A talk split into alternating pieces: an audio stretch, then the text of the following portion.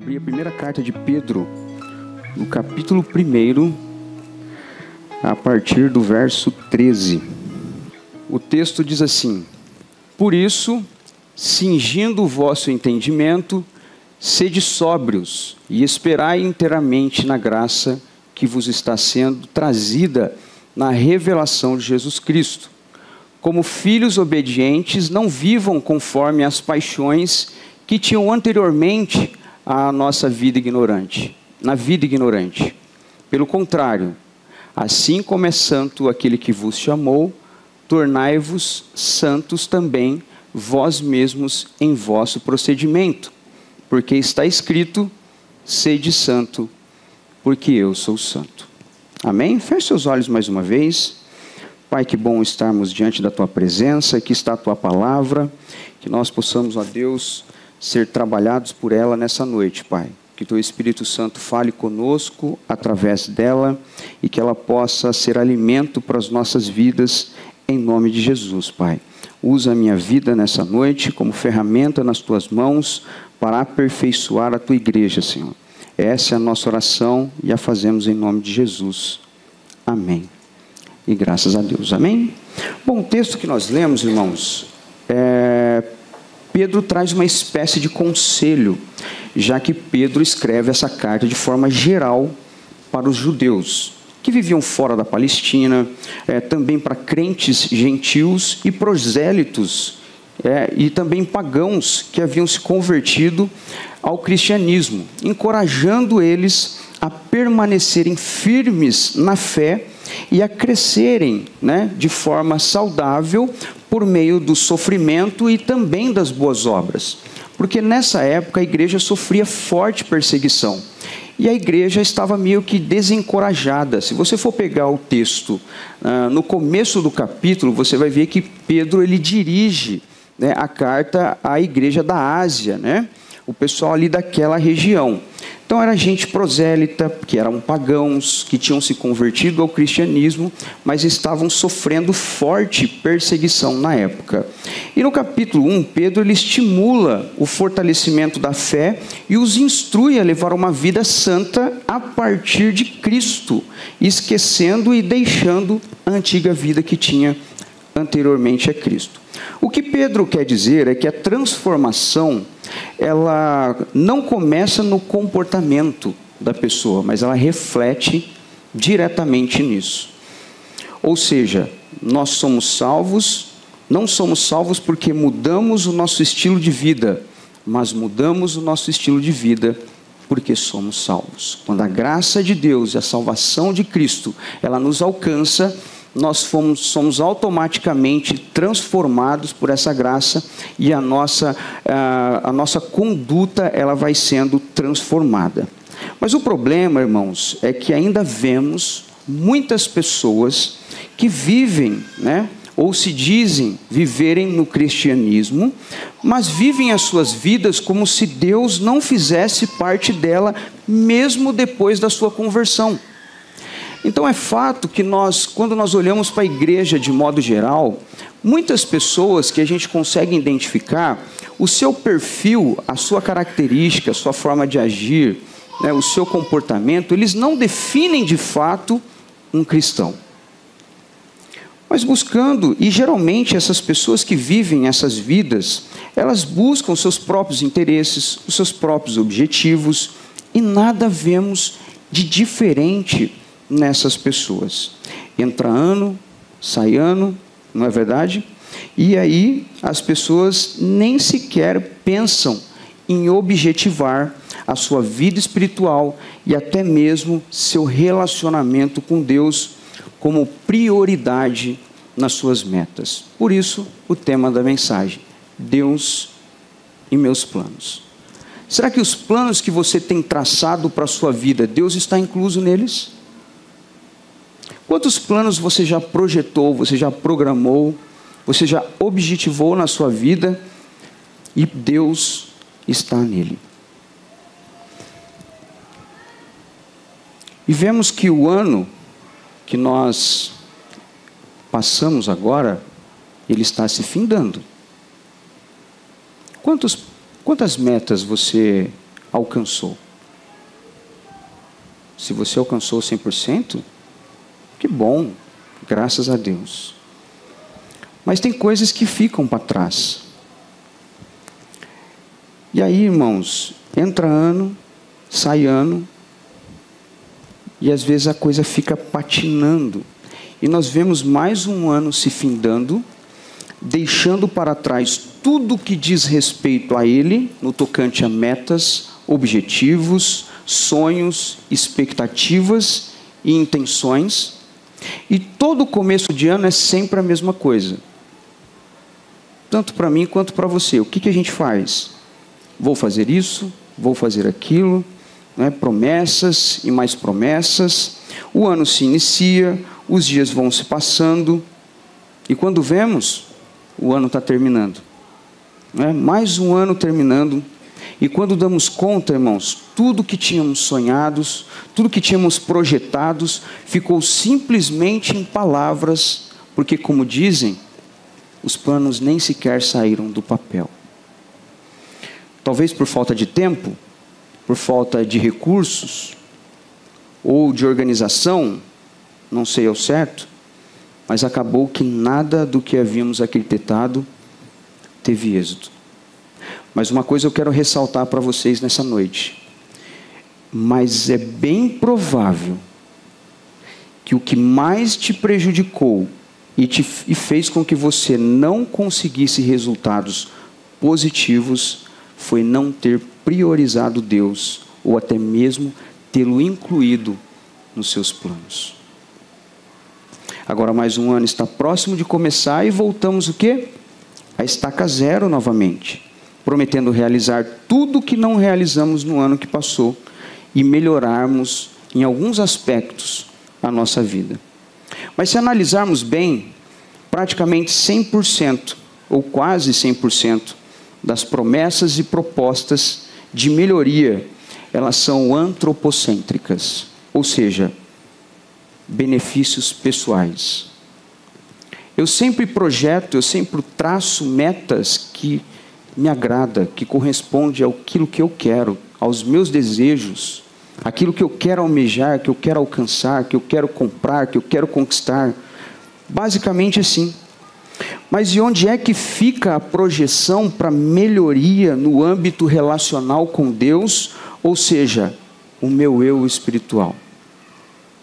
Porque a gente sempre pensa em melhorias no aspecto físico. Mas e quando é que eu penso que eu preciso melhorar diante de Deus? Que eu preciso melhorar para com Deus? Que a minha vida diante de Deus ela precisa ser trabalhada de forma que eu venha a ser melhor do que o ano que está passando. E mesmo as propostas de melhoria ela existindo, será que sairão do papel? Ou será que vai findar mais um ano e nós continuaremos sendo os mesmos em todos os aspectos, seja ele natural ou espiritual? Mas bem sabemos que todas as metas ou objetivos, elas necessitam do quê? De um empenho. Elas necessitam de uma dedicação, de um esforço. Em alguns casos, é necessário renúncia, renunciar muitas coisas da nossa vida, do nosso dia a dia, da nossa rotina, para podermos ter êxito em algumas outras. Por exemplo, uma dieta, ela exige renunciar vários alimentos que são às vezes os nossos preferidos, aqueles que nós mais gostamos. Mas se nós não descartarmos ele da nossa dieta, não vamos ter resultados. Infelizmente, um treinamento físico, para que ele possa ter resultado, é necessário o quê? Força de vontade. Ser politicamente rigoroso, tendo que abrir mão muitas vezes de um tempo diário para se dedicar ao treinamento. Senão, não temos resultado positivo. E da mesma sorte, irmãos, funciona com a nossa vida espiritual. Se não priorizarmos, se não dedicarmos, se não nos esforçarmos, se não haver renúncia para que esse período de nutrição diária da palavra de Deus seja introduzido em nossas vidas, infelizmente não haverá resultado positivo. E vamos continuar na mesmice espiritual e religiosa que estávamos antes. E Deus continuará fazendo, ou melhor, não fazendo, parte dos nossos planos. E o que devemos então fazer, irmãos, para vivermos de maneira diferente e fazer com que Deus faça parte de nossos propósitos e nossos objetivos? E a primeira coisa que eu queria ressaltar aqui nessa noite é que Pedro nos ensina que devemos cingir o nosso entendimento. Verso 13 diz assim, ó: Por isso, cingindo o vosso entendimento, sede sóbrio e esperai inteiramente na graça que vos está sendo trazida na revelação de Jesus Cristo. Cingir o vosso entendimento, irmãos, significa o seguinte: nos países orientais, cingir os lombos significa colocar a blusa por dentro do cinto para possibilitar uma ação rápida, sem empecilhos das vestes frouxas. Ou seja, no momento de uma ação, ao sacar uma arma, uma espada, as roupas frouxas elas não viessem atrapalhar a habilidade do guerreiro. Entende? Então, cingir aqui que o apóstolo Pedro fala é se preparar, é preparar a nossa mente com a verdade, é estar alerta e vigilante em guarda o tempo todo e nunca distraído. A prontidão e alerta espiritual, ela deve ser o nosso foco. A preparação, a vigilância do cristão, ela tem que ser algo atrelado à nossa vida diária e não simplesmente em alguns momentos. Porque nós somos cheios de altos e baixos diante de Deus. Então, quando o dia que eu acordo mais cheio da presença, né? Eu quero estar mais perto, eu faço as coisas para Deus, eu obedeço a Deus, eu leio a palavra, eu faço o meu devocional, né? Tenho aquela vida diária que Deus agrada. Mas de repente, no outro dia, eu não estou assim. Então eu não posso ter esse tipo de atitude simplesmente em momentos esporádicos da minha vida. Isso tem que fazer parte da minha vida diária, todos os momentos.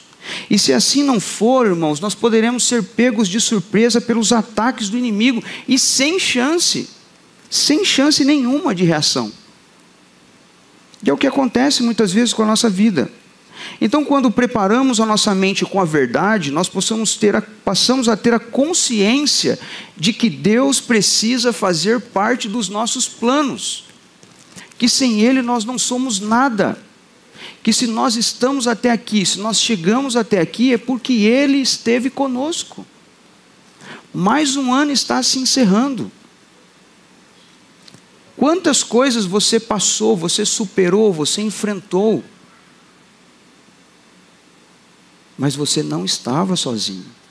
Porque apesar da nossa exclusão de Deus para com a nossa vida pessoal, Deus ele nos ama incondicionalmente e ele cuida de cada um dos seus filhos.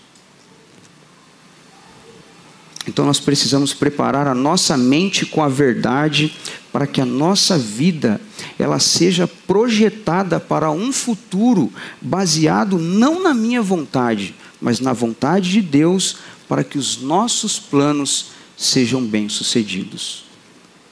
E também entender que nós estamos inseridos dentro de um plano maior de Deus. Nós fazemos parte do planejamento de Deus. Entende? E os nossos planejamentos, eles precisam ser incluídos Deus dentro deles. Porque nós fazemos parte de um plano maior. E Deus passa a, a nos abençoar a partir do momento que nós trazemos Ele para perto de nós. Quanto mais próximos de Deus nós estivermos, mais de Deus nós obteremos. Por que, que Deus ele gostava de se relacionar com o homem? Lá no Gênesis, na viração do dia, Deus descia para se relacionar com o homem. Quanto mais próximo de Deus nós estivermos, irmãos, mais de Deus, ele, mais ele se revelará a nós. Mais nós conheceremos de Deus. Então, nós precisamos incluir Deus nos nossos planos, nos nossos projetos. Porque sem incluir Deus nos nossos planos, é abortar o plano que Deus tem para nós e através de nós. Deus precisa estar na nossa vida constantemente, nas nossas tomadas de decisões, naquilo que nós almejamos conquistar. Deus precisa estar presente. E uma outra coisa que Pedro destaca aqui, além de cingir o nosso entendimento, ele diz assim: olha, devemos também ser sóbrios. Lá em 1 Pedro capítulo 5, o mesmo Pedro escreve o que? Sede sóbrios, vigiai, o diabo, o vosso adversário, anda ao vosso derredor, bramando como um leão, esperando a quem possa tragar. E a palavra sóbrio aqui no grego é nefo, e essa palavra é usada para indicar literalmente a oposição à sobriedade do alcoolismo, a embriaguez no caso. Indica também um sentido de autocontrole, de equilíbrio espiritual moderado e de excessos extravagantes evitados. Porque quando uma pessoa está alcoolizada, ela perde o sentido, ela perde o controle, ela perde o equilíbrio. E Pedro nos alerta que nós devemos estar sóbrios. Indica isso. Ser de sóbrio quer dizer vigilante contra todos os perigos e inimigos espirituais. Sede também equilibrados e modestos e esperar inteiramente na revelação que nos será trazida na pessoa de Jesus Cristo, para que a sua segunda, na sua segunda vinda. Ou seja, até lá nós temos que estar em constante preparo e sóbrio nas tomadas de decisões. Nós não, não podemos ser influenciados por nada. Enquanto nós cingimos o nosso entendimento, nós bloqueamos, nós prevenimos a nossa mente de produzir aquilo que Deus não quer que nós fazemos. Entende? Sendo assim, irmãos, precisamos preparar o nosso entendimento com a verdade de Deus. E isso com certeza nos trará sobriedade e equilíbrio nas projeções futuras no que diz respeito às metas e objetivos que nós vamos traçar. Porque se Deus não estiver, infelizmente, nós podemos estar fadados ao fracasso. Infelizmente. Nós precisamos incluir Deus nos nossos objetivos e nas metas que nós projetamos. Outro ponto que Pedro ele nos ensina nessa noite é não viver na antiga ignorância. E não viver na antiga ignorância tem a ver com a forma que vivemos antes de Cristo e como devemos viver a partir de Cristo. Então, antes de Cristo, nós tínhamos uma forma de viver. Nós, nós vivíamos segundo um padrão, né, que Paulo escreve lá em Efésios, segundo o padrão do mundo, né, o curso que o mundo nos oferece e nos propõe a trilhar. Mas a partir de Cristo, nós temos que mudar, nós temos que entender que nós mudamos quem nós somos, porque Cristo transformou as nossas vidas. Então, o padrão de vida que eu devo ter agora deve ser um padrão diferente ao que eu tinha anteriormente. O verso 14 diz assim: ó, como filhos obedientes, não vivam conforme as paixões que tinham anteriormente na vossa ignorância. Como filhos obedientes. E o filho, ele compartilha da natureza de seus pais. Portanto, um filho de Deus, ele possui retidão moral que outras pessoas não têm pelo fato dele ser um filho de Deus. Pelo fato do seu pai ser Deus. E um Deus santo. Por isso, Deus nos chama a participar da sua natureza. E natureza é o conjunto de traços que compõem o indivíduo como o modo de pensar, sentir, agir, definindo sua originalidade independentemente de influências habituais, culturais e etc. Natureza tem a ver com a característica e atributos que definem quem nós somos. Agora, já a obediência, porque ele fala ser de filhos obedientes. A obediência é algo que nos é ordenado e exige fé, ouvir e se submeter à vontade de Deus e também às suas leis. pois a obediência é uma das grandes características de um santo, de uma pessoa que foi separada para Deus. Então a obediência, ela deve provir do coração quando nós entendemos que a nossa salvação, ela foi provida por Cristo na cruz e não por imposição ou interesse. Então eu tenho que obedecer a Deus porque eu amo a Deus e reconheço o que ele fez por mim. E não pelo simples interesse que eu tenho que ele faça alguma coisa por mim ou resolva os meus problemas. O meu coração tem que ser um coração grato a Deus, e a minha obediência deve provir desse, dessa gratidão que eu tenho no meu coração pelo que Deus fez por mim. Entende? Então só obedece quem tem gratidão a Cristo pelo fato dele ter entregado por nós a sua vida na cruz do Calvário, em obediência ao Pai. O verso 14 que lemos, ele também refere-se a crentes que tinham vencido os vícios pagãos e mundanos por causa da conversão a Cristo. Portanto, são advertidos a não retornarem àquelas práticas da velha vida, que caracterizavam a ignorância espiritual deles, porque eles não conheciam a Deus. Entende?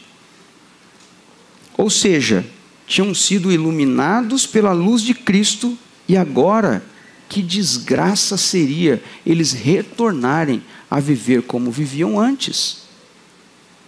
Agora, que desgraça seria se nós, depois de termos chegado até aqui, termos experimentado a graça de Deus, o cuidado de Deus, a proteção de Deus, retornássemos a viver como vivíamos antes, abandonando a Deus e voltando à velha vida da ignorância do pecado. Você já parou para pensar? Porque se a sua mente ela tem esse desejo, irmãos, infelizmente, nós perdemos tempo de estar aqui. Porque o que mais tem que me atrair é a presença de Deus. O mundo ele ficou em segundo plano para mim. O que Paulo escreve, deixando-me para trás, né? deixando para trás as coisas que ficam, eu prossigo para o alvo, para o prêmio da soberana vocação que há em Cristo Jesus. Eu não posso viver mais a minha vida pautada na minha antiga ignorância, da forma que eu vivíamos antes, que vivíamos antes. Eu tenho que pautar a minha vida agora na vontade de Deus. Então o que fica claro é que após Cristo deve existir uma nova criatura. Como está escrito lá em 2 Coríntios 5,17. Ora, aquele que está em Cristo, nova criatura é. As coisas velhas se passaram e tudo se fez novo. Ora, tudo é tudo.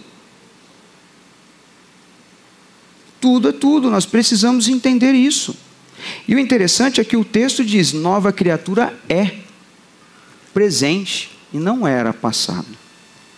Então essa transformação, ela sempre deve ser atual no cristão e não simplesmente momentânea e passageira. Por isso que nós temos que tomar cuidado com as impulsões emocionais. Porque tem denominações que impulsionam as pessoas a se batizarem e muitas vezes até fidelizarem como membros por mero emocionalismo. Porque a pessoa nem sabe o que ela está fazendo, não tem consciência do que de fato é ser um cristão, da responsabilidade que nós temos de carregar em nós a representação do reino aqui na terra. Como que eu e você tem andado? Como que eu e você tem revelado Cristo às pessoas? Será que o que ela vê em você de fato é uma nova criatura? Então, por esse motivo, irmãos, nós percebemos que se agora somos filhos de Deus por meio de Jesus Cristo, nós temos que ter em nós as características do nosso Pai, vivendo em conformidade com a Sua vontade, não vivendo como antes, quando éramos ignorantes e não tínhamos a revelação da Sua vontade em nós. Nós precisamos viver uma novidade de vida. Então, desfrutar da nova vida em Cristo, com certeza faz com que Ele sempre faça parte de nossos projetos e objetivos. Porque se nós não desfrutamos dessa vida que Cristo proporcionou para nós, nós jamais vamos almejar que Ele faça parte da nossa vida. Entende? Agora somos conhecedores da palavra de Deus sabemos como funciona. E caso contrário, se não vivermos da forma que o agrada, nós não estamos vivendo por ignorância, nós estamos vivendo por rebeldia. Nós estamos se rebelando contra o nosso Deus. Então, apesar de quem somos, irmãos, Deus ele sempre faz e fez questão de nos incluir em seus planos. Portanto, muito mais nós devemos também incluí-lo em nossos planos. Então, que possamos entender nessa noite que precisamos viver como filhos genuínos de Deus através da obediência e rejeição da velha natureza, para que Deus faça parte da nossa vida e possamos incluí-lo em nossos propósitos, em nossos projetos. Precisamos entender isso. Não podemos deixar o que Deus está proporcionando para nós hoje, para vivermos o que nós vivíamos lá atrás, no passado.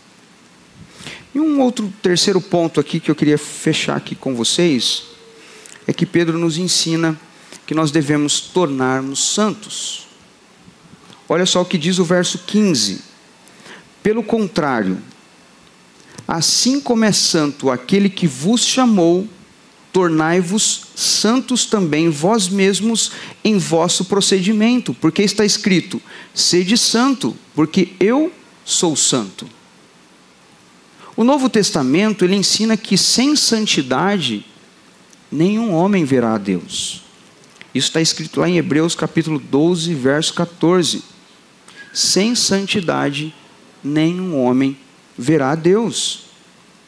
Pois o homem que deseja estar aqui, mas viver eternamente na presença de Deus, deve andar em retidão, em santidade. E não espere que a mudança do pecado para a santidade seja algo fácil na nossa vida porque ela exige muito de nós, ela exige perseverança, assim como já mencionamos no início, acerca das metas, dos objetivos e dos esforços necessários que nós temos que ter para nutrir a nossa comunhão com Deus. Então, a chamada da qual Pedro descreve aqui nos convoca a uma nova vida de santidade, de separação do pecado, bem como do progresso na direção da perfeição de Deus. Então, quanto mais eu me aproximo de Deus, mais eu vou sendo aperfeiçoado por Ele. Mais a palavra vai trabalhando em mim, mais o Espírito Santo vai transformando, vai mudando, vai modificando o meu coração, a minha forma de pensar, a minha forma de agir, como eu enxergo as coisas, a minha ótica ela passa a ser diferente, a minha perspectiva de vida ela passa a ser diferente da que eu tinha antes. Então Deus é santo porque Ele é único e exclusivo e não faz parte de nenhum panteão de deuses. Entende? Ele é separado de todos os outros. Portanto, devemos estipular metas para nossa nutrição e desenvolvimento espiritual diário para cada vez mais sermos separados para Deus. Deus não quer que nós sejamos misturados, que a nossa fé, que a nossa devoção seja parcionada, entende? Seja fragmentada. Deus quer 100% de nós para Ele. Então, irmãos, devemos estipular metas diárias, separar um tempo para Deus, nutrir a nossa vida com base na palavra, na devoção diária, na oração, na busca. Porque sem isso nós vamos viver na ignorância. Mas nós precisamos ser separados para Deus. Nós precisamos de um tempo para Deus. Entende? Tem hora que a gente precisa parar tudo. A nossa vida às vezes torna uma bagunça. A nossa rotina, ela é uma coisa constante. E se nós não nos organizarmos, o dia passa, assim como os anos estão passando, e nós não fizemos nada. Nós não chegamos a lugar nenhum. Os objetivos que nós tínhamos não saíram do papel. Então, viver em santidade é essencial para que Deus faça parte dos nossos planos, pois a progressão ela sempre nos leva além. Pois nós temos que estar mais longe de onde estávamos e mais próximos de Deus do que ontem. Essa é a nossa progressão. Então, santo, irmãos, é ser separado, tá? Não tem a ver com perfeição. As pessoas acham que ser santo é ser perfeito, é ser sem falha, é sem ser mácula. Não, ser santo significa ser separado. E separado não de Deus, mas para Deus. Então nós devemos ser santos para Deus. É deixar de viver para nós e passarmos a vivermos para Ele. Então, quanto mais perto de Deus eu e você viver, mais dele nós vamos querer.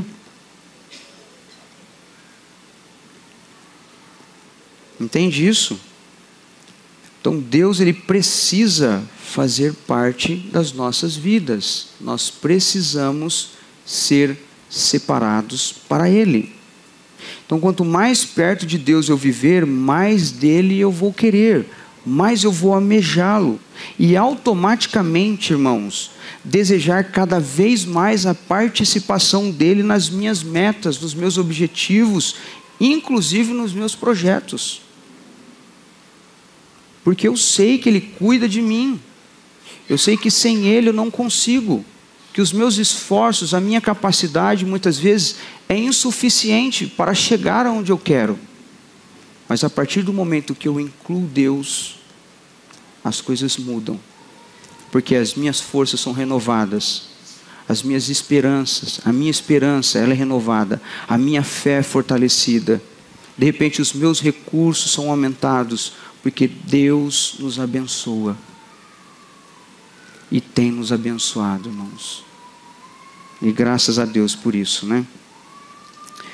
Então, irmãos, que nessa noite nós possamos entender que nesse novo ano que se iniciará, nós venhamos a ser diferentes. Não seja como você era antes, como você foi esse ano. Tente ser melhor. E automaticamente, irmãos, nós precisamos entender que as metas, quando nós somos diferentes, como nós tomamos uma posição, um posicionamento diferente diante de Deus, ah, nós vemos que as nossas metas elas mudam. Os nossos objetivos mudam. Porque eu não passo mais a agradar, a tentar me agradar, agradar só aquilo que eu quero, ou agradar a mim mas o meu desejo é que as minhas metas, os meus objetivos e as minhas, a, a, os meus projetos, eles também possam agradar a Deus. Então, que nesse novo ano que se inicia, ou que está próximo, né, que, que se iniciará, nós viemos a ser diferentes, nós viemos a estar preparado com as nossas mentes cingidas da verdade, porque isso blinda entendeu? Nos blinda das influências negativas que possam nos levar a deixar Deus fora dos nossos planos. Que nós possamos entender isso, vivendo uma vida não mais da maneira ignorante como vivíamos antes, mas sim conscientes de que agora não vivo mais eu, mas Cristo vive em mim. E a vida que eu vivo agora, eu vivo pela fé no Filho de Deus, que me amou e se entregou por mim. E essa vida, irmãos, ela precisa corresponder com a vontade de Deus. A minha vida, ela tem que ser ela tem que corresponder com a vontade de Deus. Ela tem que ser resposta da vontade de Deus na minha vida. E também que possamos entender que nós precisamos viver separados, ou seja, mais perto de Deus para que ele possa sempre fazer parte de tudo e não de apenas partes da nossa vida, mas de um todo, de modo completo. E só assim nós teremos as nossas metas alcançadas, os nossos projetos concluídos e o nosso futuro abençoado por Deus. Entende isso, irmãos? Nós precisamos incluir Deus na nossa vida, nas nossas metas, nos nossos objetivos. Como que você está diante de Deus? Como que tem sido a sua caminhada na fé? Como que tem sido a sua vida diária? Será que nós não precisamos melhorar um pouco mais? Será que esse ano de repente foi turbulento? Teve vários embates? A vida te pegou de surpresa? E o que você faz diante de tudo isso? Você corre de Deus ou você corre para Deus? Nós precisamos entender que nós temos que estar mais perto de Deus. Quanto mais perto de Deus nós estivermos, mais Ele se revelará a nós. E quanto mais Ele se revela a nós, mais a gente o conhece. E quanto mais nós os conhecemos, mais nós nos amamos a Ele, mais nós desejamos viver com Ele, mais nós desejamos estar com Ele o tempo todo. Nós vamos abrir mão do nosso tempo, daquilo que nos agrada, para agradar ao Senhor, para dedicar a nossa vida ao Senhor, para devotar o nosso tempo ao Senhor. E é isso que Ele quer, que nós possamos viver mais para Ele e menos para nós. Porque eu acho que a gente está invertendo as coisas nós estamos vivendo mais para nós e menos para Deus. Que nós possamos, esse novo ano, modificar as nossas estratégias para que Deus possa fazer parte, de fato, da nossa vida.